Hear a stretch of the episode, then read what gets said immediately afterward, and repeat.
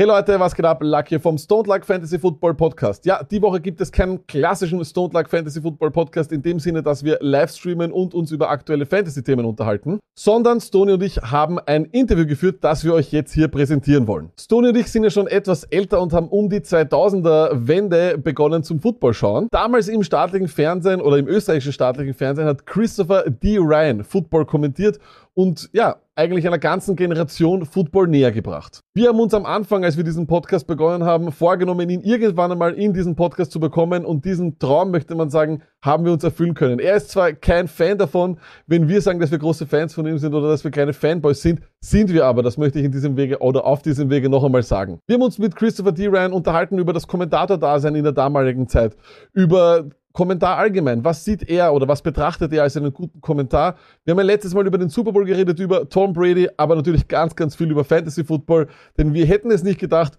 Christopher D. Ryan ist fast noch Fantasy-süchtiger als Stoney und das soll was bedeuten. Bevor es losgeht, wie immer die Bitte, wenn euch gefällt, was wir machen und ihr wollt uns unterstützen, dann geht das ganz einfach. Folgt uns einfach auf allen Social-Media-Plattformen, Instagram, Facebook, Twitter, TikTok sogar jetzt und YouTube. Und bei YouTube freuen wir uns auch ganz besonders, wenn ihr den Kanal abonniert. Das würde uns wirklich sehr helfen. Und jetzt wünsche ich euch viel, viel Spaß mit Christopher D. Ryan. Also, hallo Christopher, danke, dass du dir Zeit genommen hast. Es freut uns wirklich ungemein. Du bist ja den den meisten Österreichern natürlich ein Begriff durch deine Dutzenden Berichterstattungen von, ich glaube, die Sportart, die du noch nicht kommentiert hast, muss man wahrscheinlich erst erfinden. Aber was interessant ist, vielen Deutschsprachigen, auch eben in Deutschland, auch in der Schweiz etc., kennen dich von den ersten NFL-Übertragungen für uns deutschsprachigen Leute und die Kommentatoren etc., die eben da sich daraus entwickelt haben, wo du der Vorreiter warst. Ähm, ich weiß nicht, wie man da am besten die Brücke schlagt, aber ich glaube, wir fangen eben am besten damit an. Wie war das für dich, beziehungsweise wie hast du früher ähm, NFL beziehungsweise Football-Übertragungen kommentiert? Weil es waren ja eher völlige Neulinge, beziehungsweise es war ja eher ein Sport, wo wenig äh, Leute Bescheid gewusst haben. Also grüße euch einmal. Äh, freut mich sehr, dass ihr mich da eingeladen habt. Es ist überhaupt kein Problem, dass ich mir Zeit nehme. Ähm, ja, ist eine wirklich gute Frage, weil wenn, wenn man sich meine allererste Super Bowl anhört, das war Super Bowl 32, also Broncos gegen Packers, ist sie sowas von Scheiße, von, von Fachkenntnis her, dass es wirklich peinlich ist. Es war vom Handwerklichen, also Stimmung und Spannung und emotional kommentieren, war alles okay. Also ich, da habe ich auch die großen Momente richtig gehabt. Aber ich habe mir das dann ja, ein paar Jahre später mal angehört und mir gedacht, um Gottes Willen, was habe ich da alles noch nicht gewusst? Also ich, ich, war auch ein bisschen ein Anfänger. Ich hatte zwar schon jahrelang Football verfolgt, aber zwischen Verfolgen und selber kommentieren und auch, auch fachgerecht kommentieren, äh, da war, war ich noch weit entfernt. Also das hat sich dann in den zwölf Jahren, wo ich NFL kommentiert habe, natürlich geändert. Hast du da Leute gehabt im direkten Austausch? Wie war das so deine Herangehensweise? Hast du dir, wenn du jetzt im Rückblick sagst, das war scheiße, aber hast du dann irgendwem gehabt, hey, soll ich mehr aufs Fachliche eingehen? Soll ich mehr eben die Leute ähm, dafür begeistern? Wie, wie naja, war dein Gedankengang? Na, also, also äh, das, mir war immer klar, dass das eine sehr spitze Zielgruppe ist, vor allem am Anfang. Ja, wir haben, mhm. wir haben bei der zwölften und letzten Super Bowl im ORF, äh, soweit ich mich erinnere, über 130.000 Zuschauer im Schnitt gehabt und wir waren in den Marktanteilen, also ich habe jetzt gesehen, dass, dass Puls 4 irgendwo, glaube ich, 22 Prozent Marktanteil gehabt hat. Der ORF hat natürlich da einen Vorteil gehabt. Ja, wir waren einfach breiter aufgestellt. Wir haben, wir haben also, wir haben in, in, bei den Super Bowl immer über 30 Prozent Marktanteil gehabt und in, nach drei Uhr in der Früh, wo natürlich nur noch wenige auf waren, dann schon so 40, 50 Prozent Marktanteil. Also ähm, äh, das, hat, das hat sich zwar auch entwickelt, aber mir war von Anfang an klar, ich kann jetzt nicht zu fachchinesisch kommentieren. Ich, ich hätte es auch gar nicht können. Ähm, äh, äh, später hätte ich es vielleicht schon können, aber das macht natürlich keinen Sinn. Außerdem war mir damals schon klar, meine erste Super Bowl, da war ich so knapp 40 Jahre alt, ähm, die, ich habe gewusst, es gibt eine Rollenaufteilung zwischen einem, einem Lead-Kommentator sozusagen und einem Experten. Und meine Aufgabe ist es nicht selbst zu brillieren, sondern dem Experten die Bälle zuzuwerfen, ja, also mit einer schönen Spirale, wenn es irgendwie geht, ähm, und, ähm, und den brillieren zu lassen, damit er sich ausleben kann und gut erklären kann. Ja. Der erste, äh, der erste Co-Kommentator bei der Super Bowl war der Stefan Herdey und den werden sich vielleicht nicht mehr alle erinnern, aber die Älteren auf jeden Fall. War ja Urgestein Mitgründer der, der Gas Giants. Ähm, und ab der zweiten Super Bowl war es der Michael Eschenberg, der es ja jetzt noch macht. Also der ist absolut, der muss ja weltweit schon einer der führenden äh, Super Bowl-Kommentatoren sein, weil er schon weit über 20 Mal kommentiert hat. Ähm, und im Laufe der Zeit hat sich dann Folgendes entwickelt, als wir dann begonnen haben, nicht so viele wie jetzt, aber doch mehrere Regular Season Spiele und dann alle Playoff Spiele zu übertragen, äh, habe ich gelernt, dass ich am Anfang natürlich in der Regular Season, und wir haben ja fast nur Nachtspiele gemacht, äh, eben diese spitze Zielgruppe habe. Da kann ich auch eher Fachchinesisch kommentieren, weil es wirklich nur die Football-Fans sind. Und je näher es zur Super Bowl geht, also vor allem in den Playoffs, ab, ab Playoffs, muss ich wieder breiter werden. Das klingt dann unlogisch, weil dann fängst du an, wieder einfachere Dinge zu erklären, wo sich der, der sagen wir, der Football Insider dann gefragt hat, warum erklärt er das jetzt? Aber das war genau, weil ich gewusst habe, jetzt habe ich mehr Zuschauer. Und das Ziel war natürlich, diese Zuschauergruppe zu vergrößern.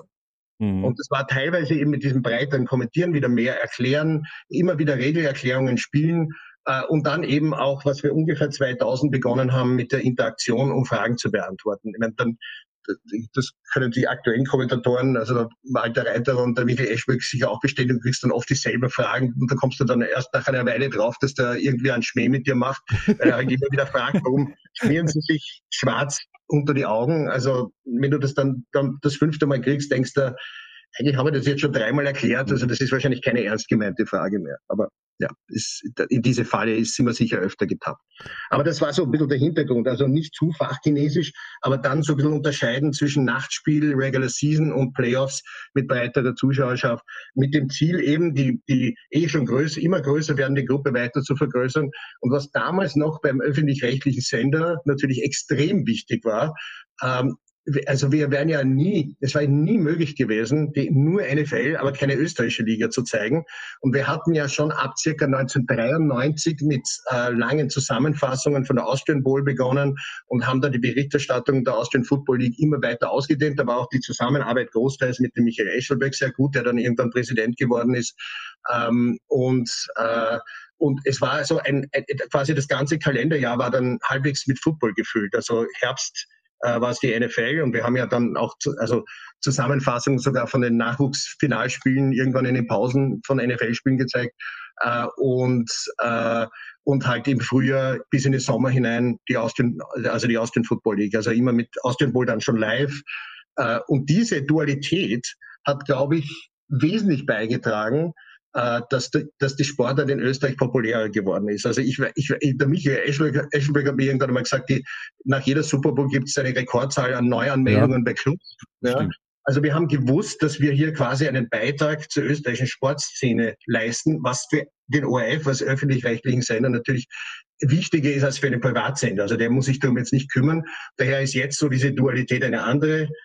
Privatsender, Puls 4, Puls 24 machen, äh, machen NFL äh, und letztes Jahr sogar die XFL, die es wahrscheinlich nächstes Jahr wieder geben wird. Und ähm, und der ORF macht halt Großteils auf Sport Plus äh, jetzt mit einem Spiel pro Runde, was ich so mitbekomme, äh, die Austrian Football League. Und dann passt das auch. Das ist zwar nicht der gleiche Sender, aber es passt in der Summe ja für den, für den Football-Interessierten auch. Ähm, in, in, in, deiner, in deiner Erinnerung, ja, also dann, vor allem wenn du gesagt hast, du musst, du hast dann ja auch für die breite Masse das er, erklären müssen. Und du hast ja ähm, auch per E-Mail dann ein Feedback bekommen und auch Fragen bekommen. Was war also das Schwierigste, was man den Leuten eigentlich so erklären muss? Weil wir haben eigentlich den, den, den Sport nie wirklich erklären müssen für die breite Masse. Was naja, war das Schwierigste?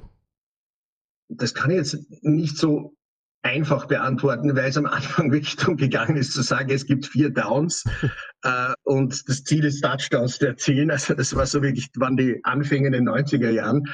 Ähm, und später sind wir dann halt immer mehr ins Detail gegangen. Ich glaube, schau, was interessiert, was fasziniert mich an Football? Und da, da, das kann ich mit Biathlon vergleichen. Das war meine, meine äh, Lieblingswintersportart zum Kommentieren. Ich mag Sportarten, die sich aus zwei eigentlich konträren Dingen zusammensetzen.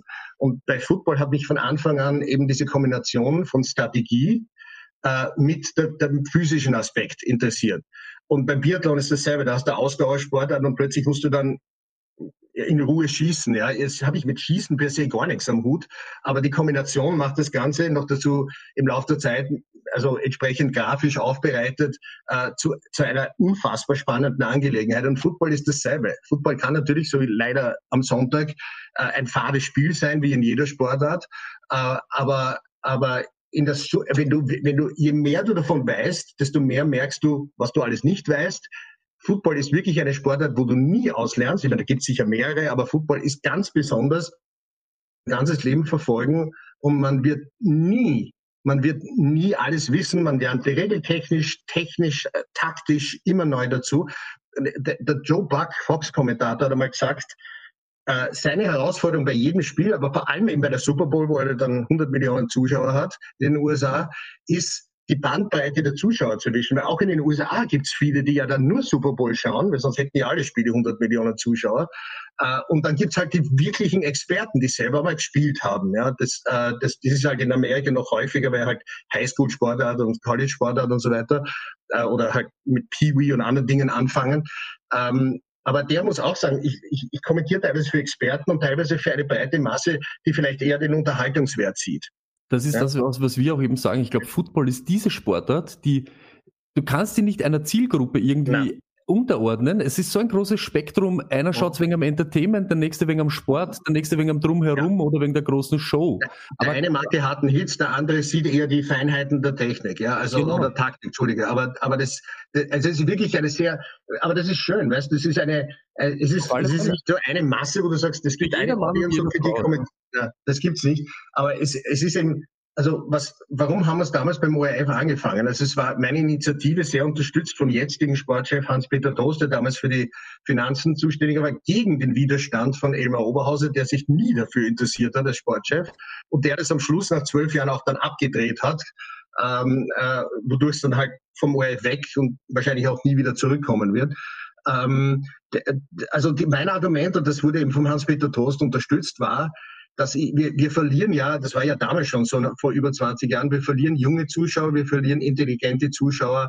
Äh, und das ist eine Sportart, wo ich glaube, dass wir junge, intelligente Zuschauergruppen gewinnen. Das war dann Absolut. auch der Fall. Das war dann, haben, wie wir unsere Auswertungen gesehen haben, haben gesagt, wir haben das punktgenau erfüllt. Und natürlich haben wir bei der ersten Super Bowl erst, ich glaube, es waren 60, 65.000 Zuschauer. Also es war noch viel niedriger. Und es hat sich dann über ein Jahrzehnt mehr als verdoppelt dieses mhm. Potenzial. Ja. Und es waren, wie gesagt, es waren alle happy, bis auf einen, der hat es halt dann abgedreht. Ja. Nur kurz noch, du hast vorher diesen taktischen, dieses taktische Element und überhaupt, es wird ja immer mehr analytisch, egal jetzt in welchem Sport, aber im Football überhaupt. Diese ganzen Stats, die du da jetzt da jetzt mit einem leichten Zugang im Internet überall herkriegst. Das, das war damals noch schwieriger am Anfang. Genau, ja. das, das, war so unsere Frage. Der Lack hat sich so dafür interessiert, woher habt ihr solche Stats genommen? Oder habt okay. ihr euch unterhalten, wo ihr sowas herbekommt, beziehungsweise ja, ja. ob es überhaupt eben naja. für den Zuschauer interessant ist und woher? Das ist heutzutage fast unvorstellbar. Wir haben, also wie gesagt, erste Super Bowl war meine erste Football-Live-Übertragung, die ich kommentiert habe. Also da gab es noch keine Live-Austrian Bowl und es, wir haben nichts anderes gemacht. Also ich bin eingestiegen, das war in San Diego. Ich bin, ich habe kaum geschlafen, weil ich halt, ich konnte noch nicht abschätzen, was brauche ich wirklich. Also ich war so über, also angestrebert und vorbereitet mit, mit äh, also eben Stats, aber auch Background Stories. Und ich meine, der Stefan Herder hat sich in seinem Buch noch lustig gemacht, dass ich irgendwie gewusst habe, wie der Hund vom Elway heißt oder so.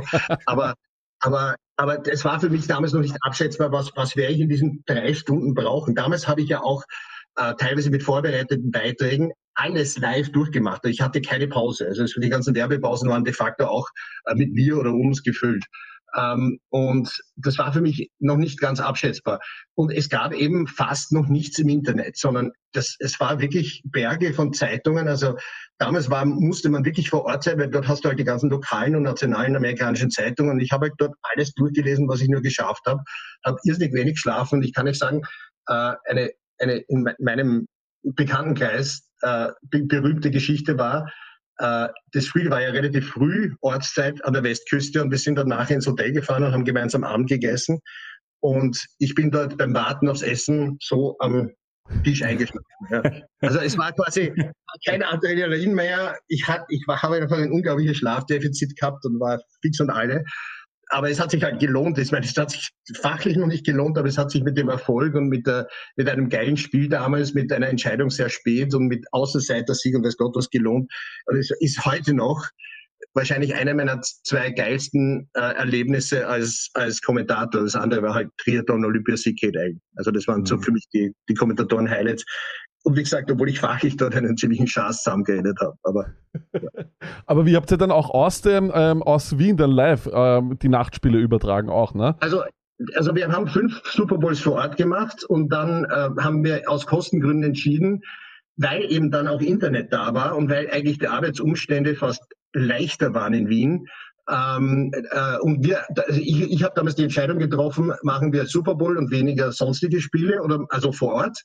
Äh, oder machen wir Super Bowl aus Wien und das Ersparte stecken wir in Spiele hinein. Naja, ihr könnt euch eh denken, was ich gemacht habe. Ich habe gesagt, wir machen mehr Spiele. Ne?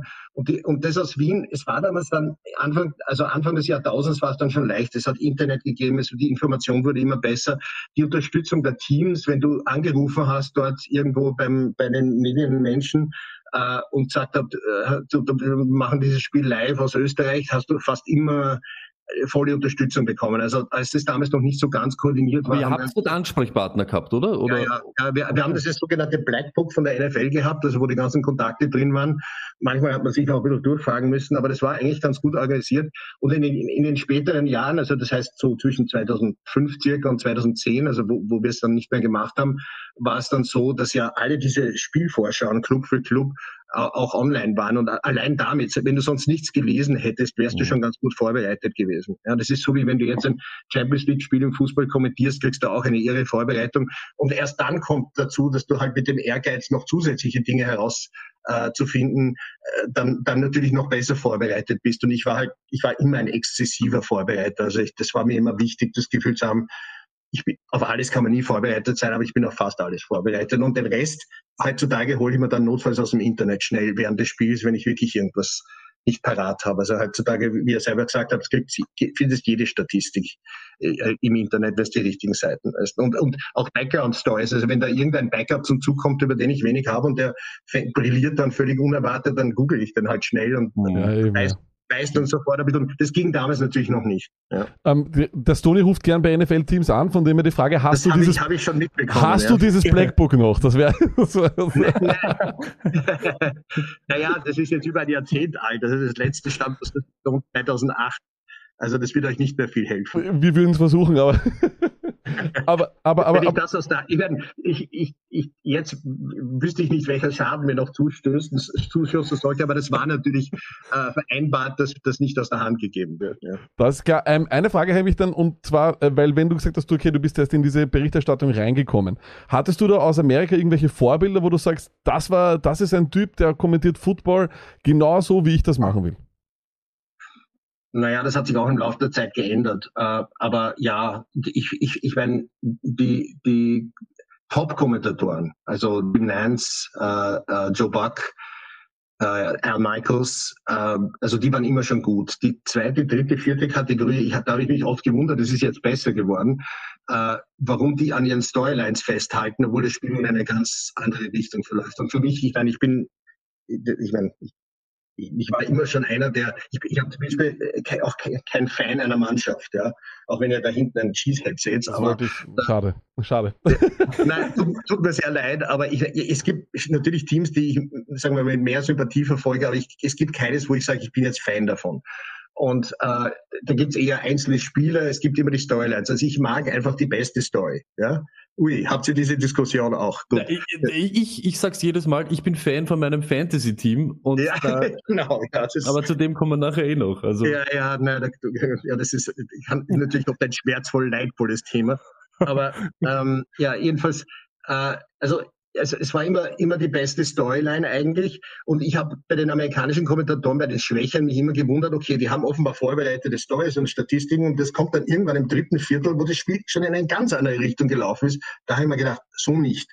Ähm, ich meine, das hat natürlich nicht nur mit Kommentator, sondern auch mit Producer zu tun, der offenbar äh, nicht kapiert, dass, dass, dass das, das ist auch in Amerika jetzt viel besser geworden.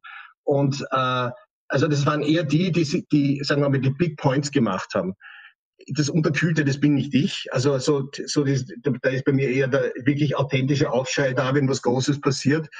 Äh, und das war bei der ersten Super Bowl genauso äh, mit dem entscheidenden Moment, wo ich dann nachher die Fernsehkommentatoren mir angehört habe und auch den Radiokommentar mir gedacht habe, okay, also den emotionalen Moment hat jetzt keiner besser gehabt als ich.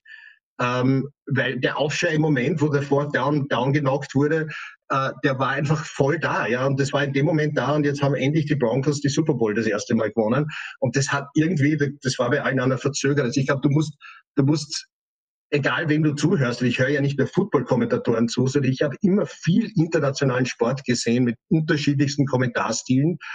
Du, in Wahrheit klaust du dir das Beste von allen und nimm, lässt das weg, wo du dir denkst, äh, das passt mir nicht oder finde ich nicht gut.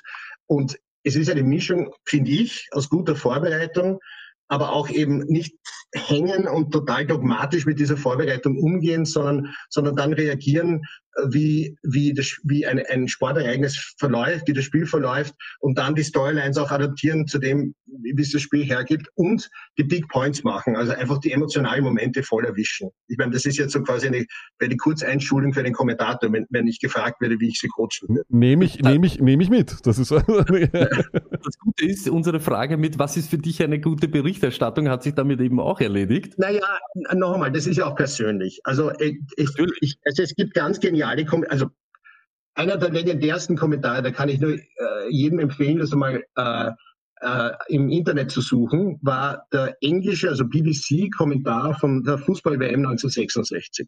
Mhm. Ja, das war das größte Sportereignis in der englischen Geschichte.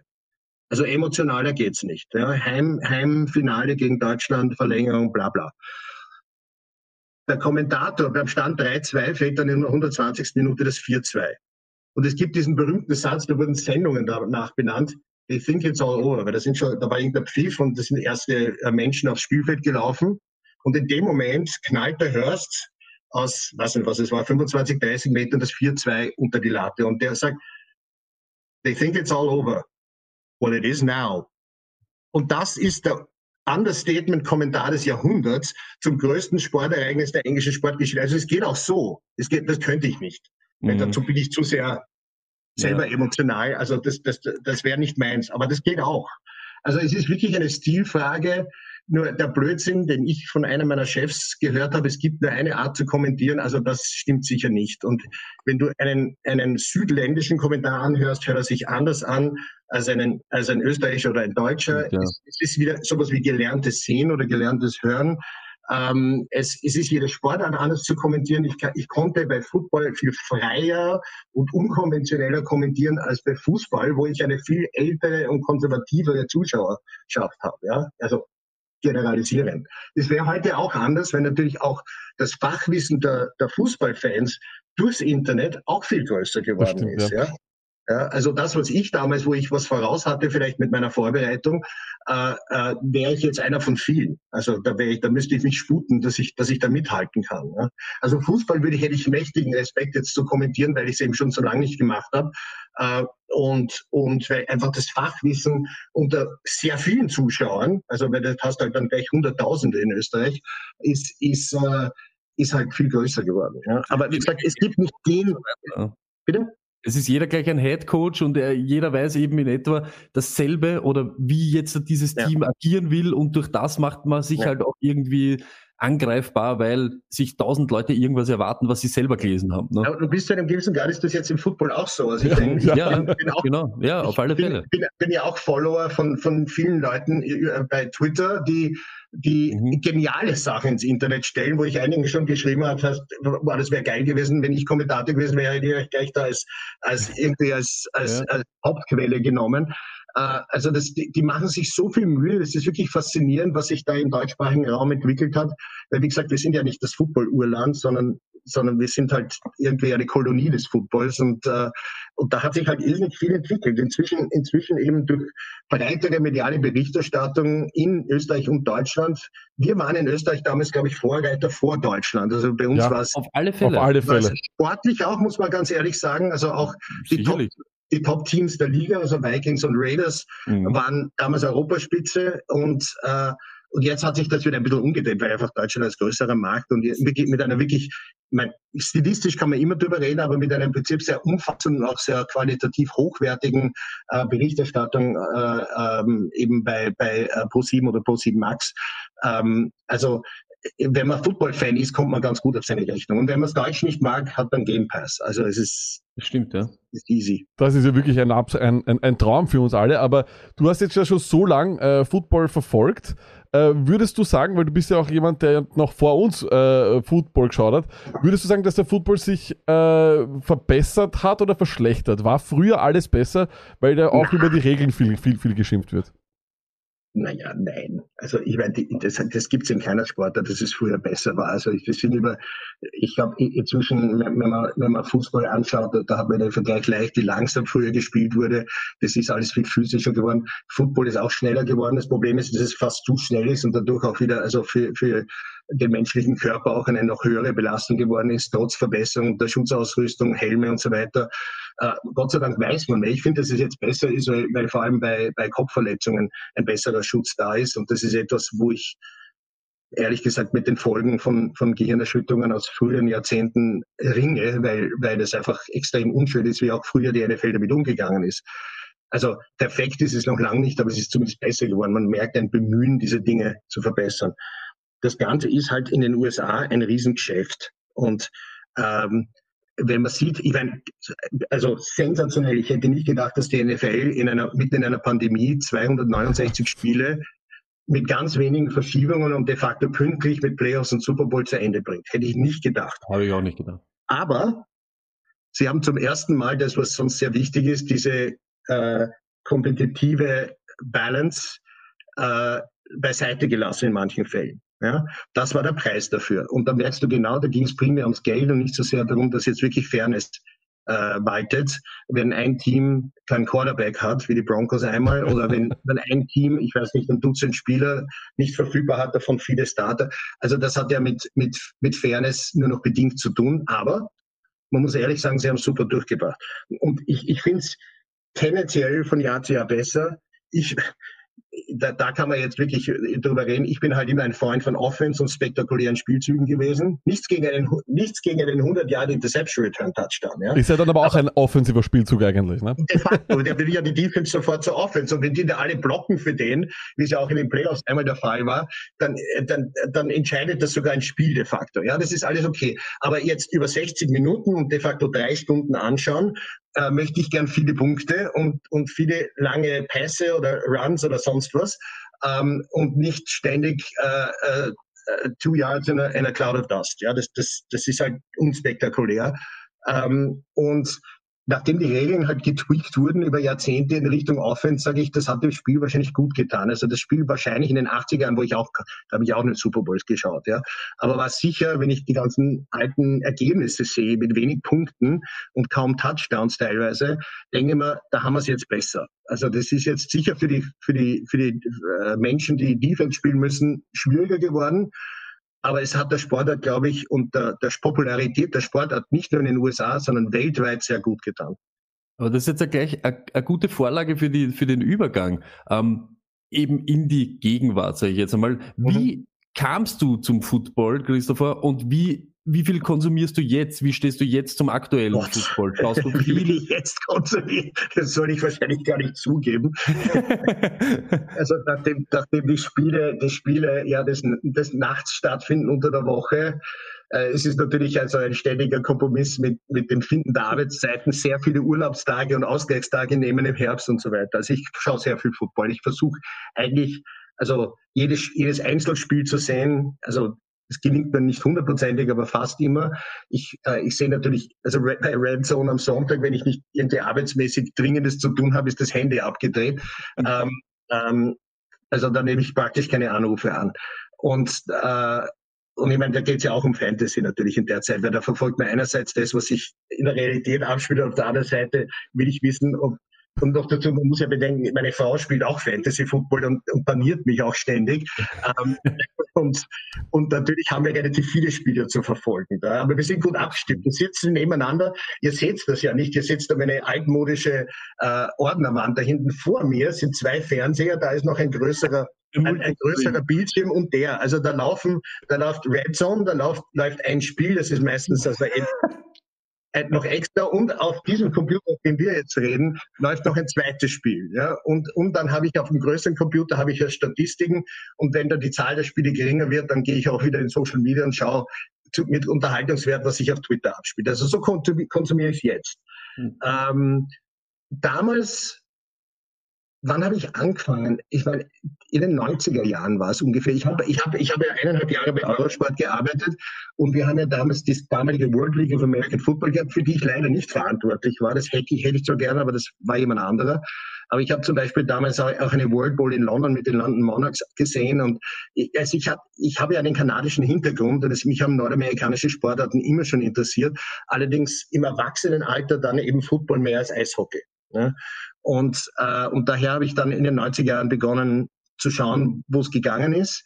Ähm, und habe damals auch schon für den ORF, als wir noch nicht übertragen haben, die Super Bowl Partys von den Vikings, wo auch immer sie gerade waren, Marriott oder sonst wo, äh, gedreht und und habe hab eben schon sehr viel natürlich mit österreichischen Football zu tun gehabt. Also wir haben halt damals schon immer mehr Spiele gemacht äh, und bin dann immer immer mehr. Also das war stückweise. Es war jetzt nicht ein Punkt, wo ich sage, äh, das war's, sondern ich bin immer mehr reingerutscht im positiven Sinn.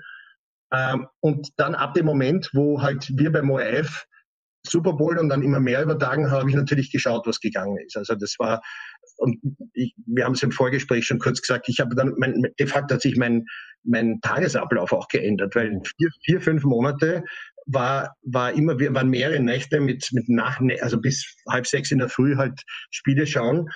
Und ich habe es dann eigentlich nicht mehr geschafft, so ganz zu einem für den, den frühaufstehenden Österreicher normalen Tagesablauf zurückzufinden. Und das ging, nachdem meine Tätigkeiten beim ORF überwiegend am Abend waren oder halt nachmittagsabend, ging das großteils. Äh, das ging ein paar Jahre hier absolut nicht, weil ich halt mehr Verantwortung hatte und dann hatte ich auch präsent zu sein in den ersten Jahren meiner jetzigen Tätigkeit. Und äh, jetzt, jetzt hat sich wieder ein bisschen verschoben. Also es geht einigermaßen, aber, aber natürlich ist es mit, mit äh, also Vertrauen, du brauchst das Vertrauen von Vorgesetzten. Ich meine, wenn, wenn ihr einen normalen Job habt und der ist irgendwo von 9 to 5 oder so irgendwas, da kommst du nicht aus, da musst du arbeiten gehen oder du nimmst da halt Tage frei. Und harte Montage immer, ne? Ja, harte Montage. Also ich meine, das, da, da, da bin ich jetzt auch älter geworden. Ich schaffe das jetzt nicht mehr mit so wenig Schlaf, wie es früher war, so wie ich das auch von der einen Super Bowl erzählt habe. Also ich brauche jetzt schon auch meinen Schlaf.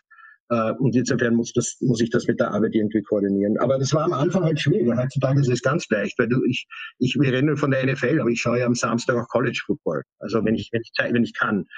Das, da gibt's mehr Ausnahmen, aber, aber, und auch das, also sagen wir mal, man findet Wege, es zu sehen. Ja, also. aber ich wollte, ich wollte sagen, wir haben, wir haben was gemeinsam, weil ich spiele mit meiner Freundin äh, ebenfalls in einer, in einer Fantasy Football Liga und ich wurde im Finale geschlagen dieses Jahr. Aber von es ihr. war, ja, von ihr natürlich, aber es war nicht einmal knapp. Also die hat mich dann richtig fertig gemacht. Äh, apropos dieses Jahr, äh, Super Bowl, nehme ich an, hast du geschaut. Äh, wie war deine Meinung ja, zu diesem Super Bowl? Also das, das, okay. Das, das war es leider. äh, naja, Jetzt muss ich dazu sagen, also Storyline, da, da werde ich jetzt so, ihr werdet sagen, ich widerspreche mir ein bisschen selber natürlich sind die Bugs mit Brady eine super Storyline, braucht man nicht reden. Ich persönlich habe jetzt schon genug Super Bowls mit Brady gesehen. Also ich habe gehofft, dass er nicht in die Super Bowl kommt. Ich hätte lieber Rodgers gegen Mahomes gesehen in dem Fall. Das war schon das Erste. Dann habe ich mir gedacht, es ist trotzdem eine geile Auseinandersetzung. Ich war und ich war aber tendenziell eher pro Mahomes und pro äh, Chiefs. Ich mag den Andy Reid sehr gern und, und so weiter. Ja, aber wie gesagt, bei der Storyline kann ich nicht sagen, das war jetzt die schlechtere Storyline. War es absolut nicht. Und äh, ich habe ich, ich hab nie gedacht, und ich glaube, das haben wenige erwartet, dass das so eindeutig wird, egal in welche Richtung. Ich habe befürchtet, dass die Chiefs ein Problem kriegen, weil sie fast, also es waren ja, glaube ich, vier von fünf Startern gegenüber dem Feuer anders in der O-Line. Mhm. Und wenn man gesehen hat, wie die, die Bugs eine sehr starke O-Line, nämlich die der Pat Packers zerlegt hat, ich meine, der hat da Jahre ausgefallen und so, aber trotzdem starke O-Line, dann habe ich mir schon etwas Sorgen gemacht. Und de facto war es dann auch so. Und ich meine, das war so der typische Fall, outplayed, outcoached und halt, also das sind ja zwei Teams, die normalerweise sehr auf die Stärke an der Line of Scrimmage schauen, also O-Line, D-Line. Und beide, beide, also in dem Fall haben sie aber die Bucks ins Finale gebracht und die Chiefs nicht. Also sie haben, sie haben die Line of Scrimmage sowohl in der Offense als auch in der Defense gewonnen. Und das war, man, man sagt immer, ja, Brady ist ein ist MVP und weiß Gott, das ist eh logisch, dass der Quarterback wieder zum MVP gewählt wurde. Aber de facto hätte es die Bucks O-Line oder die D-Liner oder den Devin White oder den Shaq Barrett als Einzelnen hättest alle zu, zu MVP und Most Valuable Person aus meiner Sicht war der Todd Bowles als Defensive Coordinator. Aber das Problem ist, wenn die Defense sowas dominiert, so wie vor zwei Jahren bei Patriots gegen Rams, wo ja beide Defenses sensationell gespielt haben, also auch die der Rams, ist es halt eigentlich eine fade Partie. Ja. Und weil mir noch dazu die eine eben eine keine O-Line hat, die ihren, ihren eh schon recht beweglichen Quarterback schützen kann und der fast 500 Yards laufen muss, bevor er einen Pass anbringt oder dann doch gezeigt wird, dann funktioniert das halt nicht. Und dann, dann ist das leider eine, eine eigentlich, nach, finde ich, einer sehr spannenden und interessanten Saison mit neuen Teilnehmern in den Playoffs wie Browns und so weiter, wie eben auch Bucks nach langer Zeit wieder mal äh, mit, mit, den, mit den Bills das erste Mal seit den frühen 90ern in einem, in einem Conference Final. Ich habe diesen Verlauf einfach sehr geschätzt. Äh, ich hätte mit liebend gern Browns oder Bills in der Super Bowl gesehen, einfach wäre so geil gewesen wäre, also Browns, die noch nie drin waren, wäre einfach eine Wahnsinnsgeschichte gewesen. Aber und daher war für mich das leider so ein Anticlimax der Saison, die ich sehr gern verfolgt habe. Die Super Bowl war, war leider, ich habe wahrscheinlich auch so eben vor zwei Jahren bei, bei Rams äh, äh, Patriots, die aber zumindest noch knapper war, äh, schon lange nicht mehr so unaufmerksam in der zweiten Hälfte zugeschaut wie diesmal. Also ich war abgelenkt. Und ich, wenn du mich jetzt nach Details der zweiten Hälfte fragst, hätte ich wahrscheinlich ein Problem. Ach, nicht nach Details der zweiten Hälfte, aber so allgemein, wir wollen gar nicht den Go-Talk, wir wollen das gar nicht anfangen. Naja, klar. Ja. Aber ja, ähm, später. fragen wir vielleicht so allgemein die Stärke oder die Kraft des Alters ein bisschen zu wenig, dass eben Brady, dass du ihn nicht erschüttern kannst, dass er einfach, hey, Nein, ich habe alles du. gesehen und ich es kann nichts auf mich zukommen, was mich jetzt überrascht und deshalb äh, geht er da zu cool oder ist er eben so, so gefestigt äh, im Kopf und auch mhm. körperlich natürlich? Also das Lustige ist, und ich meine, er überrascht und beeindruckt immer wieder. Ja, ich meine, die ganze Story von ihm, dass der allein jetzt mehr Super Bowls gewonnen hat als jede Franchise, das ist ja, die, allein diese eine Statistik ist so irre. Äh, und wenn man das Ganze andere dazu nimmt, dass er de facto in jedem zweiten Jahr der Super Bowl war und so weiter und so fort. Also das ist wahrscheinlich, also zumindest im amerikanischen Sport, glaube ich, hat er jetzt langsam schon den Michael Jordan übertroffen. Jetzt werden alle Basketballfans über mich herfallen, aber und ich weiß, da gibt es im Basketball noch einen Bill Russell und weiß Gott was, aber, aber, aber ich glaube, dass er zumindest im amerikanischen Teamsport, also im nicht-olympischen Sport, ist er der Größte jetzt. Ja, und da ist jetzt wurscht, was noch kommt. Und ähm, also die, die Geschichte ist unglaublich eindrucksvoll, dass der mit 43 Jahren mit Hilfe von Regeln, aber natürlich mit eigener Hilfe, dass er eben sein eigenes Programm gefunden hat mit, sein, mit seinem äh, TB12 und mit dem Guerrero zusammen.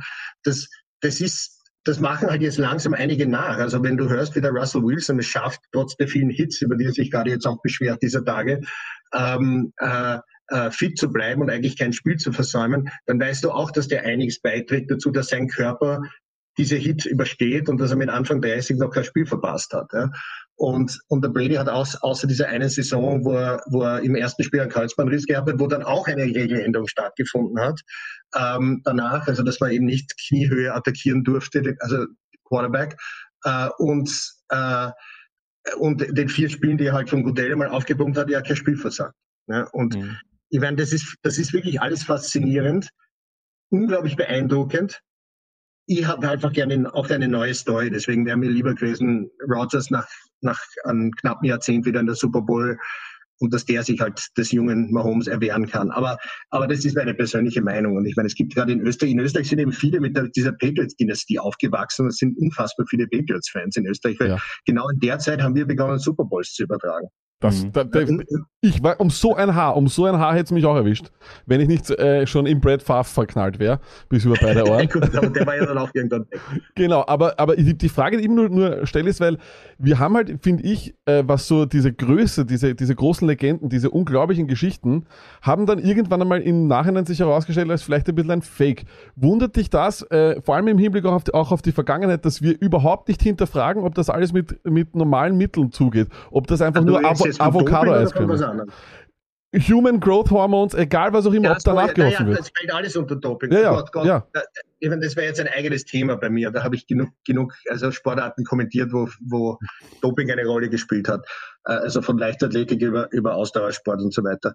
Ähm, du, weiß ich nicht. Ich, ich, was ich, ich, ich, hab, ich bewundere zwar einerseits äh, die deutschen öffentlich-rechtlichen mit ihren Dopingredaktionen und der, der Recherchearbeit, die, die sie seit, seit ein paar Jahrzehnten leisten. Auf der anderen Seite bin ich, und da, ich musste diese Entscheidung ja immer wieder treffen. Ja? Weil teilweise habe ich mehr gewusst oder geahnt, als ich auf Sendung sagen konnte. Du musst irgendwann ein bisschen schizophren sein und sagen, so, das sind alles Top-Sportler. Solange einer nicht überführt worden ist, kannst du höchstens andeuten, indem du von überraschenden Leistungssprüngen oder sonst was redest. Wenn einer 20 Jahre lang quasi Weltspitze ist, ist die Wahrscheinlichkeit nicht allzu hoch, dass der Doping eine große Rolle spielt. Das ist wahrscheinlicher, wenn einer Leistungssprünge hat und dann wieder irgendwo abfällt. Ausschließen kannst du das nicht. Aber ich würde das dem Brady nicht unterstellen, weil ich nie gehört habe, dass der in Verdacht geraten ist. Ja? Und daher, daher fände ich das absolut, also auch ethisch für einen Journalisten nicht in Ordnung, das zu unterstellen. Fragen darf man, das, jede Frage ist erlaubt. Aber ich würde, ich würde, das, ich, ich will nicht naiv sein. Möglich ist es, aber ehrlich, ich glaube einfach, der hat die modernsten Methoden der Wissenschaft im Rahmen des Reglements, soweit man das weiß, ausgenützt und hat das besser gemacht als alle, von denen wir wissen. Und, und dann hat er wahrscheinlich auch genetische Anlagen, die andere nicht haben. Und er hat eben den Vorteil, dass die Regeländerungen über die Jahre die Quarterbacks immer besser geschützt haben, weil es gibt ja immer mehr ältere Quarterbacks, die in Richtung 40 spielen. Das stimmt, ja. ja. Also, stimmt. Also ja. Rogers wird wohl auch über 40 sein, wenn er aufhört. Breeze hört zwar vielleicht jetzt auf, ist, ist aber auch über 40. Und früher war das eine Sensation, wenn die Warren Moons und Tester Verdis über 40 gespielt haben. Und vor allem haben sie ja nicht, also Warren Moon war ein bisschen anders, aber sie haben ja nicht auf dem Level gespielt, wo Tom Brady war. Eine kleine Anekdote dazu von ESPN. Ähm, äh, da gibt es einen, einen, einen Co-Host von einer, von einer der vielen Talkshows, er heißt Max Kellerman. Der hat vor vier Jahren schon prophezeit, dass Brady jetzt, also he's gonna fall off the cliff. Und sein, sein Co-Host, Stephen A. Smith, der quält ihn natürlich jetzt seit vier Jahren. Was ist jetzt mit dem Cliff? Warum, warum ist er noch immer nicht? Jetzt, jetzt, hat, er, jetzt hat der Kellerman, glaube ich, endgültig einräumen müssen, dass diese Prognose vielleicht doch ein bisschen verfrüht Come war. on, Max. Come Aber on, er, Max. Er, er, hat ja, er hatte de facto in den letzten drei Jahren noch einmal eine, noch einmal eine, eine Hall of Fame-Karriere gehabt, kann man sagen. Das Nein, das ist ja das. Der hat, was hat er, was ich weiß jetzt diese Zahl nicht ganz genau, aber er hat, glaube ich, vier seiner Super Bowls ab dem Alter von 37 gewonnen.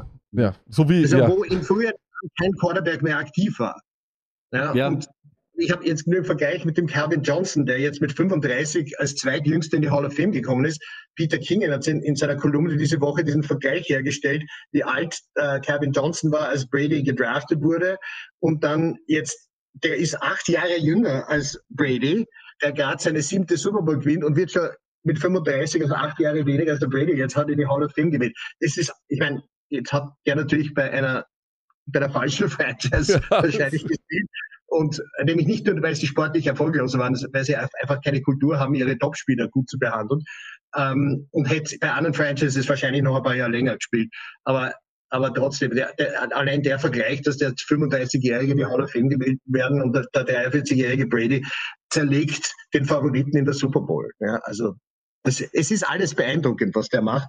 Ich, wie gesagt, ich, ich, ich kann es nochmal betonen, ich würde ihm bis, bis halbwegs vernünftige Informationen äh, irgendwann einmal auftauchen, nie unterstellen, dass er da was Illegales gemacht hat, weil es einfach unredlich ist, sowas zu sagen, ohne irgendeine Ahnung zu haben davon. Was total ethisch ist und wo es sicher kein Doping gibt, ist Fantasy Football. Naja. Wann bist du das erste Mal mit Fantasy Football in Berührung gekommen? Seit wann spielst du das? Äh, ja, 20 Jahre jetzt auch. Also wir haben, im, es war, glaub, ich weiß nicht, ich glaube, es war das ist das Jahr, also ich glaube, es war das 9-11-Jahr 2001. Es kann auch ein Jahr davor gewesen sein. Ähm, und also gebracht hat mich der Hanno Settele drauf. Der Hanno Settele? Ja. Und der Thomas König. Die zwei haben schon Fantasy Baseball gespielt. Äh, der Thomas, der mit Football, der Thomas hat mit Football gar nichts am Hut gehabt. Also der hat mitgespielt am Anfang, aber meistens hat der, wenn er nicht gewinnen konnte, seine Saison fort. Was in einer Draft-Liga ein Problem ist. Ich, wir haben ja primär Salary Cap Liga gespielt. Also mhm. das war, das war damals auf uh, Sporting News und später auf Fire League. Das gibt's jetzt leider nicht mehr. mehr. Es, es gibt jetzt bei Yahoo eine, äh, eine ähnliche Geschichte. Das ist diese, diese äh, All-Season Daily Fantasy Variante. Mhm. Mhm. Die habe ich übrigens gewonnen. ähm, in, äh, und noch dazu, die, da habe ich eine Saison gespielt, die werde ich, glaube ich, nie wiederholen können. Die, ich habe sie so deutlich gewonnen, dass ich die letzte Woche hätte auslassen können. Also das war kein, da gibt es keine Playoffs, sondern das wird alles zusammengerechnet. Aber, aber das ist quasi nur unsere, muss man ehrlich sagen, unsere Zweitliga. Die Hauptliga ist jetzt, ich habe nie gern Draftligen gespielt. Wirklich? Mir war der Glücks, ja, warum? Mir ist der Glücksfaktor zu hoch und zwar gleich in mehrfacher Hinsicht. Erstens, wenn du zu früh draftest, wo du eigentlich noch nichts weißt, äh, das ist einmal das Erste. Das ist allerdings jetzt bei der Auction League, die eigentlich unsere Hauptliga ist, äh, die spiele ich mit vielen Laola-Kollegen und Freunden zusammen. Ähm, äh, die, die, also das ist dort auch ein Faktor, aber wir machen den Draft meistens maximal zwei Tage vor dem Kickoff gehen. Also wirklich im letzten Moment. Ja. Und ähm, also was du wissen kannst, weißt du zu dem Zeitpunkt. Ja? ja? Und du weißt es trotzdem noch nicht. Also gerade Defenses vor der Saison einzuschätzen, ist ist praktisch unmöglich. Also wenn du jetzt heuer sagst, du draftest die Rams, dann verletzt, oder so wie jetzt die 49ers diese Saison, jetzt verletzt, verletzt sich die halbe Mannschaft, kannst du es weghauen. Aber das heißt, äh, in dem Sinne, du bist eher mehr für Auction Draft und äh, eher nicht so dieses Head-to-Head. Also, -Head. also diese Daily Fantasy Geschichte, die finde ich super. Äh, du hast du hast keine, außer dass du vielleicht schlecht äh, aufgestellt hast, hast du in der Folgewoche keine, keine Altlasten mehr, sondern mhm. stellst völlig neu auf. Du musst dich nur an ein Budget halten. Ähm, es ist nicht Daily Fantasy, wo du jede Woche einen neuen Einsatz leistest und, und gewinnst oder verlierst, sondern das wird über die Saison zusammengerechnet. Äh, wir, haben, wir entscheiden uns auch im Gegensatz zu den meisten Ligen, dass wir 17 Wochen spielen. Auch unsere Auction League hat diese, hat keine Playoffs, sondern wir spielen 17 Wochen durch und am Schluss gibt es einen Sieger. Ähm, weil wir, da gehört auch der Peter Altmann dazu, der, der das auch so schätzt, also der, der bei äh, Lola einer, einer meiner besten Freunde ist, und äh, der ist auch gemischt dieser Liga. Und äh, wir haben einfach gesagt, na, wir spielen keine Playoffs. Bei uns wird halt der Glücksfaktor so weit wie möglich minimiert. Und ich bin, ich bin jetzt verrate ich so ein paar Geheimnisse, die mir eigentlich die letzten paar Jahre nichts gebracht haben. Ich bin wahnsinnig aggressiv äh, am Waiver und äh, mit Trades und so weiter. Also ich versuche, also mein, mein Team hat dieses Jahr nicht mehr viel gemein gehabt mit meinem Auction Draft. Und ja. Das ist genau auch unsere, unser Zugang jedes Jahr. Okay. Also ja. du musst es selber in die Hand nehmen, weil dieses Jammern, mein Team funktioniert nicht, aber nichts tun dagegen, das ist halt immer so Nein. eine Frage. Und wir sind dann auch immer die ganze Zeit. Ich kann euch übrigens noch was sagen, was ich am, am, am, an den klassischen Drafts nicht mag. Ähm, für mich ist die Reihenfolge unfair. Ich hab's, als ich Commish war, habe ich es umgedreht. Ich habe eins, eins, dann zwei umgedreht und dann habe ich drei gelassen wie in Runde zwei. Mhm. Weil du ja so einen Vorteil hast in der ersten Runde, wenn du die Top 6 Picks hast meistens. Und wenn du dann eigentlich in der dritten Runde schon wieder den Nachteil hast, das gleichst du nie wieder aus. Und ich habe quasi eins und vier gleichgelassen, zwei und drei und dann ist das so weitergegangen. Also ich habe diesen. Ist, ist, ist ein guter Ansatz eigentlich. Ja, sehr guter Ansatz. Damit habe ich, hab ich eine Ungerechtigkeit zumindest verkleinert. Nur, wie gesagt, ich, ich, ich, ich würde sagen, wenn, wenn ich eine Draftliga hätte, die so läuft wie eine Regular Season, dass ich keine Playoffs hätte und kein Head-to-Head, sondern wo nur Punkte zusammengezählt werden, kann ich damit leben, weil das ist dann nicht so ein großer Unterschied zur Auction League, die wir spielen. Aber ich bin einfach kein großer Freund dieses Head-to-Head und dieser Glückssache. Also ich meine, äh, es ist in der Auction und Draft ist gleich, wenn du deinen teuersten oder halt deinen erst gedrafteten Spieler bald durch Verletzung verlierst. Also meine Frau hat die Liga gewonnen, obwohl sie McCaffrey als teuersten Spieler ersteigert hat. Mehr brauche ich nicht dazu sagen. Mhm. Ähm, am Anfang hat es ausgeschaut, als wäre sie überhaupt äh, gejinxt, weil da hat sich der Devante Adams auch noch verletzt, den sie nicht Gott sei Dank auch hatte. Ach, aber gut, dann und im Endeffekt. Dann im Endeffekt hat sich das voll ausgezahlt. Ähm, aber ich meine, und da, da, hilft natürlich, dass wir uns beide inzwischen, sie kennt sich top aus. Also das, das ist jetzt kein Zufall, dass sie das gewinnt. Ähm, wir reden halt dann und ich meine, manchmal, sie macht das meiste wirklich allein und manchmal gibt es halt einen Tipp von mir. Also zum Beispiel, dass sie, dass sie noch vor Woche eins den James Robinson aufgepickt hat. Das war Wahnsinn. Das, das hast du gewusst? Du warst James, du warst auf dem James Robinson Train. Gewusst? Na komm, wie, wie soll man das wissen? Na, das kann keiner wissen. Ich habe ne, das ist Plausibilität, ja. Also auch in Zeiten von Fake News geht man am besten danach, was ist plausibel? Und die meisten Verschwörungstheorien sind einfach nicht plausibel. So, äh, die, die, äh, und plausibel war, die hauen den Fournette raus.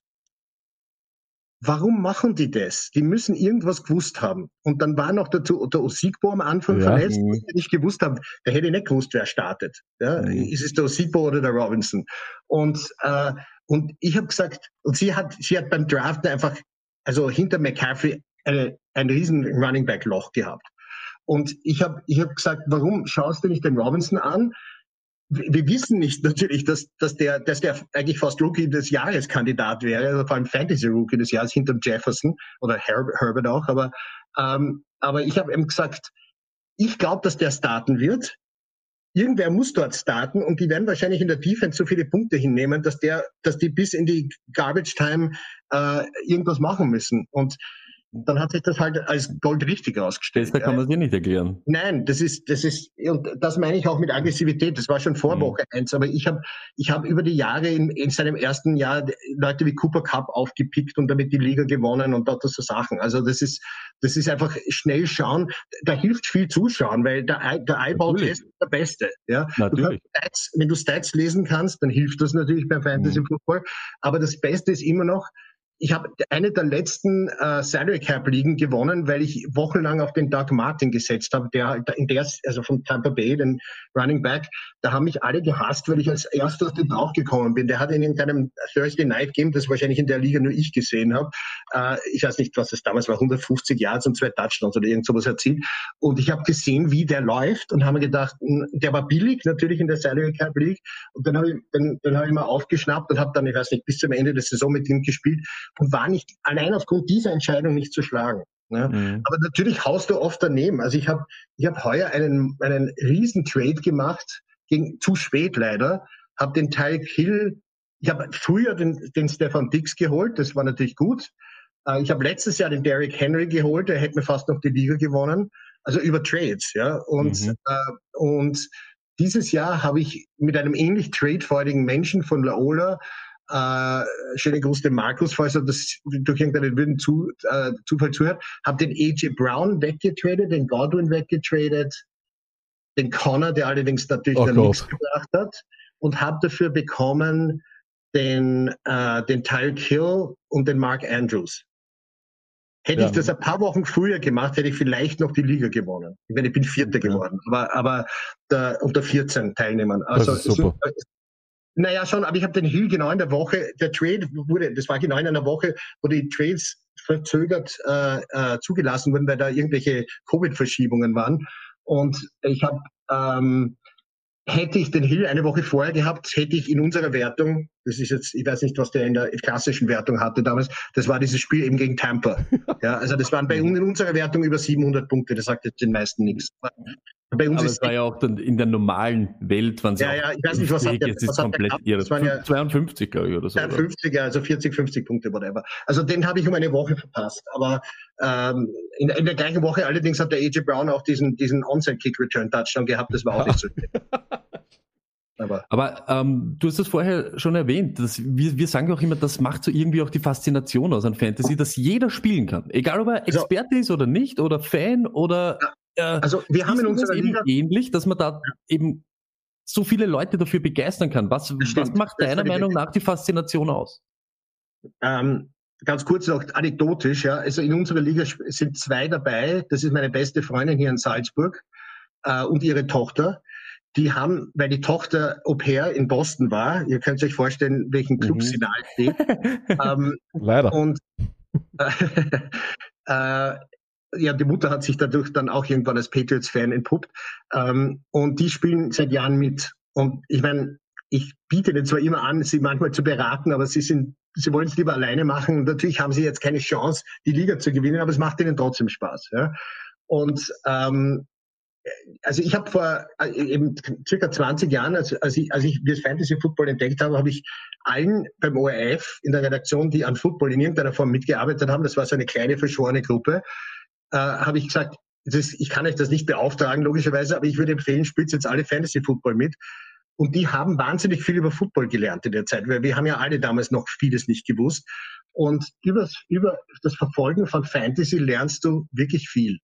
Das ist einmal das eine. Das andere ist, es ist ein Unterschied und gerade für Jüngere, heutzutage mit verkürzter Aufmerksamkeitsspanne und so weiter. Ein Unterschied, ob du jetzt passiv ein über dreistündiges Sportereignis verfolgst, mit unzähligen Werbepausen und Pausen zwischen Spielzügen, oder, oder ob du einen persönlichen, nicht ich einfach, du bist jetzt Fan einer Mannschaft, der spielt jetzt vielleicht gar nicht, aber du hast wahrscheinlich fast immer an einem Sonntag etliche Spieler laufen, die in deinem Fantasy-Team sind. Und wenn du das aus dem Aspekt verfolgst, äh, ist das faszinierend. Es hat in der Anfangsphase, das ist fast 20 Jahre her, erinnere ich mich an eine New York Times Schlagzeile, die geheißen hat, Root, Root, Root for no team. Mhm. Weil das hat geheißen, du rootest, also du, du, du, du, du jubelst oder, oder, oder bist jetzt Fan deiner Spieler, die für ja. dich laufen, nicht mehr irgendeines Teams. Und ja. genau, das, genau das ist es. Ja. Also, wenn so, du, du, du schaust so viel Football und Ding und so, wer, wer ist deine Mannschaft? Und ich sage immer so, mein Fantasy-Team. Ja, genau. Na, Jeder, der da drinnen ist, es ist mir wirklich ja. wurscht. Der Lack lacht immer, aber man, mich sieht man wirklich nicht selten in einem Bears Bully, Falcons Kappe und irgendwas. Es ist mir in Wirklichkeit egal. Sobald Nein, ich von dort Spieler also habe, bin ich ich habe ich hab von ich habe nicht von 32 Teams irgendwelche Dinge, aber ich habe einige und äh, jetzt heute bin ich neutral, also aber aber aber ich habe von also Packers über Saints, über, also Chargers, weil ich einfach mehrmals in San Diego war und halt dann immer wieder was nachgekauft habe. Äh, aber das sind halt alles alte Sachen. Also von aus der Los Angeles-Ära habe ich da gar nichts. Äh, und das, das sind einfach Dinge, die ich über Jahre getragen habe. Aber und dann fragt mich, oh, bist du Chargers-Fan? Sage ich, ja, ich mag sie, aber das ist jetzt das ist kein Fantum. Ja. Kommt da, wann ich ihn aufgestellt habe, ein Charger, ne? naja, ich meine, es gibt dann Spieler, die du grundsätzlich einfach magst. Also zum das Beispiel stimmt. die Geschichte jetzt, ich meine, ich mochte auch den Anthony Lynn als Head Coach zum Beispiel, ja. Und da, da, da, äh, jetzt nicht wegen der Erfolge, sondern einfach als sympathische Figur und dann äh, bin ich einfach ein, ein Fan von, äh, ich bin ein Fan von Diversität. Also das ist mir viel wichtiger als jetzt eine Mannschaft. Äh, und es gibt einfach logischerweise viel zu, zu, zu wenige schwarze oder Minority Head Coaches und GMs und so weiter. Und dabei, daher war eine, eine automatische Sympathie für, für, für Anthony Linda. Aber ich, ich, die Geschichte vom, Russ, äh, vom, vom Justin Herbert war einfach heuer eine der Überraschungsstories. Ja. Groß hinterfragt, auch von mir. Ich habe den öfter im College gesehen und war nie, haben nicht gedacht, dass der sich automatisch in der NFL durchsetzt wurde an Nummer 6 gedraftet und inzwischen wird, werden sich die Dolphins möglicherweise fragen, ob sie nicht lieber den Herbert statt den äh, Tango Valor hätten. Mhm. Und, ähm, und ich meine, Burroughs kann man noch nicht beurteilen, aber, aber nach einer halben Saison hinter einer miserablen O-Line. Aber, aber, äh, aber das ist einfach, einfach eine tolle Geschichte gewesen. Und wenn die es noch in die Playoffs irgendwie geschafft hätten, hätte ich, wäre meine Sympathie sicher auch bei den Chargers gewesen. Und, und ich habe in, in, im ersten, in den ersten Jahren war ich sehr den Broncos zugetan, weil sie mir einfach ein Erlebnis beschert haben mit, mit dem Elway. Und mit, mit, ich, ich weiß noch, mein, meine erste Super Bowl war Atlanta gegen die Broncos. Und da ich habe ja, das war die äh, zweite, die war halt genau, Fahrt. Ja. ja. aber da, deshalb, wie ich mit dem Lack äh, im davor, wie wir immer gesprochen haben, habe ich so gesagt, so, ich glaube fast, dass er Broncos-Fan ist. Ich weiß nicht warum, das habe ich irgendwie habe ich das so. Na, äh, ja, das stimmt. Das, also ich habe, also damals war ich ein bisschen Terrell Davis-Fan. Mhm. Ähm, der Avery war mir im zweiten Jahr wurscht, weil er schon seine Super Bowl hatte.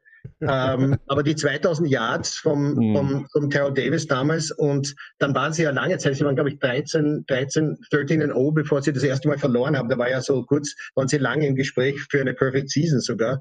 Äh, aber äh, die, ähm, also es, damals war, hatte ich sicher eine, da kam dann noch ein persönliches Erlebnis dazu. Nach der ersten Super Bowl habe ich in Colorado gedreht teilweise damals für Sport am Sonntag ähm, äh, die, die Skifahrer äh, beim äh, Training in Breckenridge vor dem Weltcup-Start. Und ich habe das natürlich so verbunden, dass ich einmal bei den Broncos drehen konnte. Das war damals wirklich easy. Als Rechteinhaber konntest du dort einfach ansuchen und hast relativ viel Support bekommen. Und der damalige, der damalige Pressechef war super freundlich. Wir hatten einen Drehtag, einen Mittwoch oder so, an einem Trainingstag und ich habe lang nicht alle Spieler bekommen, die ich wollte. Und das hat er gemerkt und hat mich aktiv gefragt, wollt ihr beim Spiel drehen? Und ich habe gesagt, ja, gern, aber ich habe ein Budget für einen Drehtag und habe mich zum Kamerateam gewandt und habe gesagt, ich sage euch jetzt was, wir könnten beim Spiel drehen, ihr könnt jetzt unten bei der Sideline sein, äh, aber ich kann kein Honorar zahlen. Der hat seinen Chef angerufen und dann hat der Chef gesagt, ja, das machen wir für ihn, unter zwei Bedingungen. Erstens einmal, wir müssen den Teamarzt drehen dürfen, weil mit dem arbeiten wir in Boulder, Colorado zusammen, wo, das, wo die, die Produktionsfirma her war. Und zweitens, ich drehe das selbst. Also der Chef hat dann selbst gesagt, ich drehe das Spiel am Sonntag.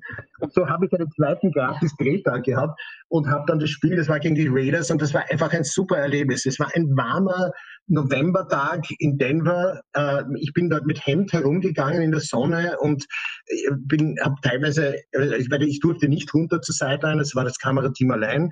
Uh, und ich bin teilweise in der Pressbox und teilweise auf der Tribüne gewesen. Und es war einfach, die, die, vorher, ich kann sich vorstellen, Raiders und Broncos mit bemalten Fans, die einfach wirklich friedlich miteinander nur geflaxt haben vorher. Also wir haben da einen genialen Drehtag und einfach ein geniales Erlebnis gehabt. Und die Hilfe von den Broncos, das habe ich noch jahrelang in Erinnerung behalten. Deswegen war, war ich am Anfang ein, nicht ein Fan, aber ein, Bron ein Broncos-Sympathisant.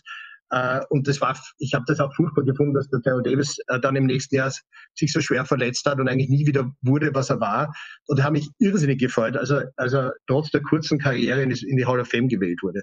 Ich habe noch eine Frage, und zwar, wer war dein, wer war Fantasy-technisch? Weil der Stone ist zum Beispiel so ewig dankbar Alvin Kamara. Er wird nie aufhören, über Alvin Kamara zu reden. Er hat einen eigenen, er hat einen, einen eigenen Award nach ihm benannt. Wer, ja, wer heißt, ja? das ist der Stone des Jahres, sehr kreativ. Aber, äh, aber, aber was ist denn so, was ist denn dein, was ist dein All-Time Fantasy-Spieler, wo du sagst, der, der hat mir so, so schöne Emotionen bereitet? Wer ist das bei dir? Also, pass auf. Das ist eine super Frage, weil es kommt kein Kamara, kein, kein Manning, kein Brady oder sonst was. Ich, ich, ich baue es ein bisschen auf. Eine meiner Draft, Draft-Ligen habe ich gewonnen dank John Kittner. Eine weitere Draft-Liga habe ich gewonnen dank Tyler Thigpen.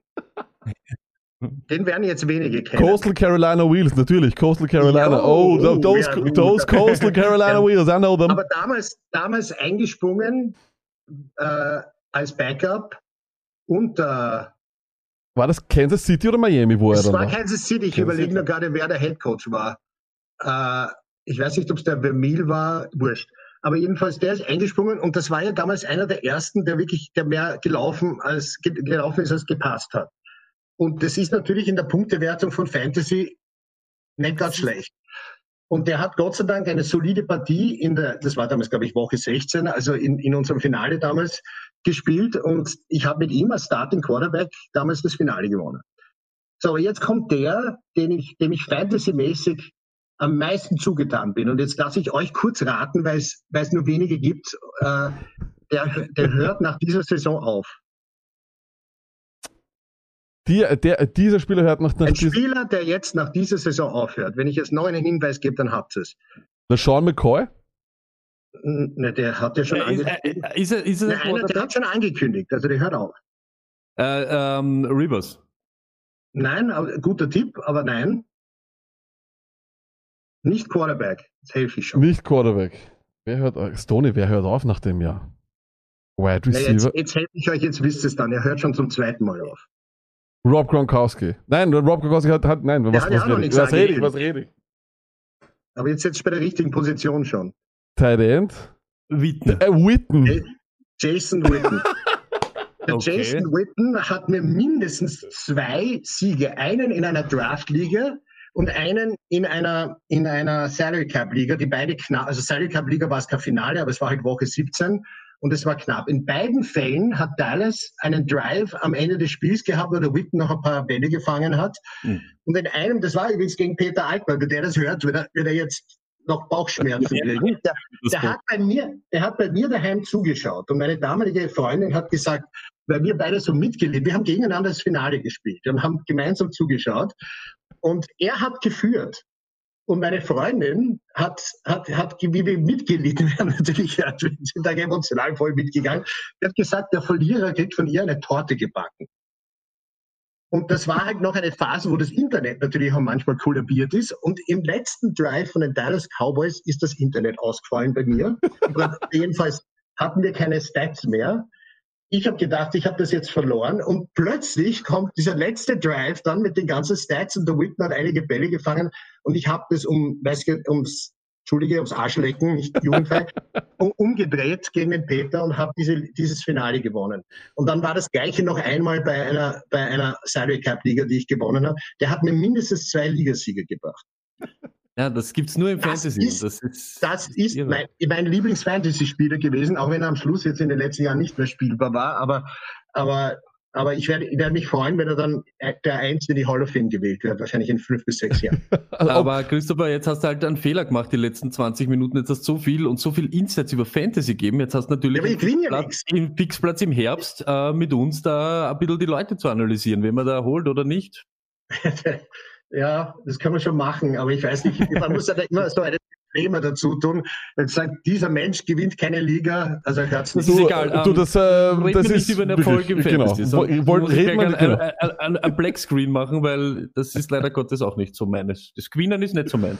Aber, ja, das, ja. aber das Fachsimpeln, das, das, das ist ja darum, darum geht's ja dann im Endeffekt. Ich kann, also ich kann einer, einer der schlechtesten Fantasy-Spieler aller Zeiten, der jetzt einer der besten Kommentatoren geworden ist, äh, Martin Pfanner, äh, unfassbar.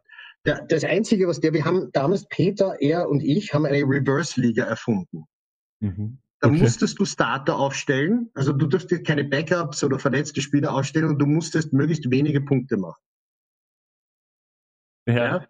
Die war in Wahrheit die unterhaltendste Liga, die wir je gespielt haben. Was ist das für eine geile Idee? Das war unglaublich, weil wir, da gab es da gab's teilweise Fälle, wo ich aufgejault habe, was scheiße, der hat jetzt einen Touchdown gemacht und dann daneben hat einer gesagt, ja super, der hat jetzt seine Touchdown gemacht, weil er in der echten Liga aufgestellt hat. Und äh, und einmal, das haben wir nie umgesetzt, und das ist ja auch böse. Wir haben eine Art Verbrecher-Fantasy-Liga gemacht und haben dann Punkte vergeben für alle Verbrechen nach Skala, ja. von Doping bis zu irgendeinem äh, körperlichen Verbrechen. Ähm, ja, also wir haben tatsächlich ja. blöde, blöde Ideen gehabt, aber die Reverse Liga war die lustigste und die werde ich in meiner Pension auch sicher wieder spielen. Also das, das weiß ich schon in zwei, drei Jahren, wenn ich dann der einst also nicht mehr arbeite, werde ich wird die Reverse Liga wieder zum Leben erweckt. Da könnt ihr gerne auch mitspielen. Weil da hat man wirklich eine Chance zu gewinnen, wenn man als schlechter Fan ist. Nehmen so, äh, also das nehmen wir sofort an. Ja. Äh, das, also book it, book it auf jeden Fall. Ja. Christopher. 2023 voraussichtlich, ja. Ich wir danken dir auf alle Fälle für deine ja, Zeit für dein, ich glaube, wir könnten noch stundenlang mit dir weiterreden über jedes Thema. Ich meine, ich mein, wo man reinsticht bei dir, fließt es nur raus. Geschichte da, Daryl Davis. Pff, wenn ihr der einst auch 62 seid und lang genug gearbeitet habt, dann gibt es einfach genug Anekdoten, gerade in der Medienbranche ist das unvermeidlich. ja, ja, manche, manche, sind fad und erscheinen einem nur selbst spannend. Ja. Ja, ich glaube fast nicht, dass, du, dass irgendwer da jetzt fadisiert ist. Na, wirklich nicht. Schauen, wir, schauen wir mal. Wenn, dann, wenn, wenn ihr weit unter normalen Schnitt äh, Audience seid, dann dann verabschiede ich mich auf Ewigkeit von euren Zuschauern. Na, ich, na, na, das sicher nicht. Ähm, macht's euch, macht's euch, das Gesicht prägt es euch ein. Er wird noch öfter. Wir werden sein. alles versuchen. Wir werden alles versuchen. Danke, Christopher. Danke, Danke ciao. ciao. ciao.